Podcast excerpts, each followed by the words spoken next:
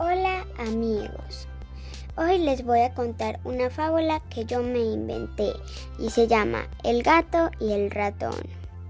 Estaba don gato en el bosque leyendo un libro. Pasaba un ratón y le dijo, Hola don gato, ¿qué libro lee usted? Don gato le respondió, Estoy estudiando sobre la evolución de los seres humanos. ¿Cómo ha sido un gato? dijo el ratón. Eso suena muy interesante. Siéntate acá, te voy a contar.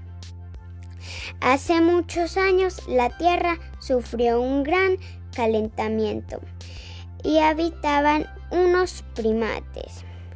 Se quedaron en unos se quedaron en los árboles y otros caminaron en la tierra. Así empezaron a caminar sobre sus dos patas y soltaron las manos. Empezaron a cazar animales. Luego hicieron armas filosas y ya caminaban con la espalda derecha. El cerebro les creció más y fueron más inteligentes. Descubrieron el fuego. aprendieron a convivir en grupos y así se comunicaban mejor. Y al final se convirtieron en hombres modernos. Aprendieron a hacer arte, ropa y ya no tenían tanto vello en el cuerpo como el primate.